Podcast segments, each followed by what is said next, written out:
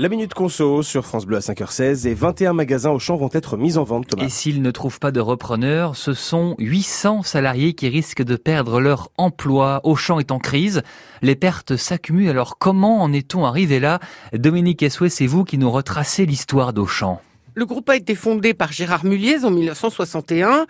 Ce fils du patron de l'entreprise Fildar, après quelques années dans l'entreprise de papa et un séjour aux États-Unis, décide de créer un supermarché dans la foulée de Carrefour. Il l'installe dans une usine désaffectée de Fildar, dans le quartier des Hauts-Champs, à Roubaix, qui donnera son nom à l'enseigne. Le concept, c'est tout sous le même toit. Mais les débuts sont difficiles et pour améliorer sa formule, Gérard Mulliez prend conseil auprès d'Édouard Leclerc qui lui apprend que pour vendre moins cher, il faut vendre de grandes quantités. Et à partir de là, euh, six ans plus tard, il y a un vrai changement de format. Hein. Le premier hypermarché dans lequel on trouve autre chose que des produits alimentaires ouvre, toujours dans le Nord. Pour financer ses développements, Gérard Mulliès fait appel à sa famille et pas aux banques.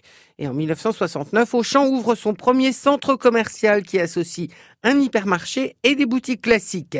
C'est une première en Europe.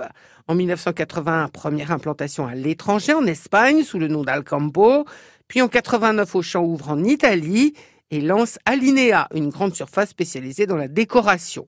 Auchan ne se limite pas à cette croissance interne, il livre une bataille boursière en 96 pour s'emparer du groupe Doc de France qui contrôle notamment les magasins Mammouth, Attaque et des magasins en Espagne et au Portugal. Et à la veille de l'an 2000, Dominique, euh, Auchan s'implante en Chine. La même année, le groupe commence à faire fabriquer des produits sous sa propre marque et simultanément ouvre les premiers magasins discount sous sa marque aussi, tout en continuant à se développer en Europe de l'Est, Hongrie, Pologne, Roumanie et Russie notamment.